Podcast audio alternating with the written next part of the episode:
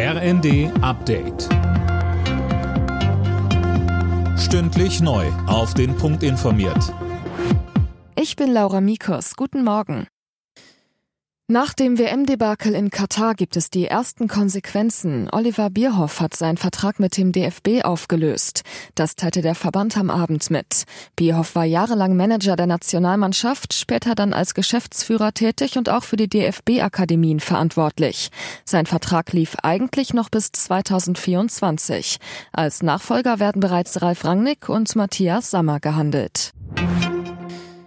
Nach dem Angriff auf zwei Kinder in Illerkirchberg bei Ulm ist eine Schülerin gestorben. Das zweite Mädchen wurde laut Polizei schwer verletzt. Alina Tribold mit den Einzelheiten. Die beiden waren am Morgen auf dem Schulweg von einem Mann angegriffen worden. Die 14-Jährige starb dann später im Krankenhaus an ihren schweren Verletzungen. Kurz darauf wurden in einem Haus in Illerkirchberg drei Männer festgenommen.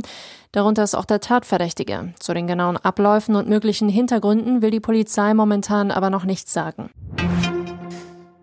Kein Ergebnis beim Treffen der Gesundheitsminister der Länder. Es ging unter anderem um die Maskenpflicht im ÖPNV. Einige Bundesländer wollen die nur bis zum Jahresende beibehalten, andere wollen sie noch weiter verlängern.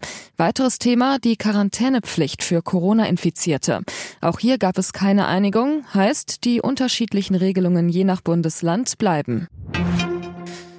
Der Kauf von F-35 Kampfjets sorgt in der Ampelkoalition weiter für Streit. Eine Sitzung von Haushaltspolitikern mit dem Verteidigungsministerium hat viele Fragen, was etwa Zulassungsprobleme oder Mehrkosten angeht, offen gelassen, heißt es von Grünen und FDP.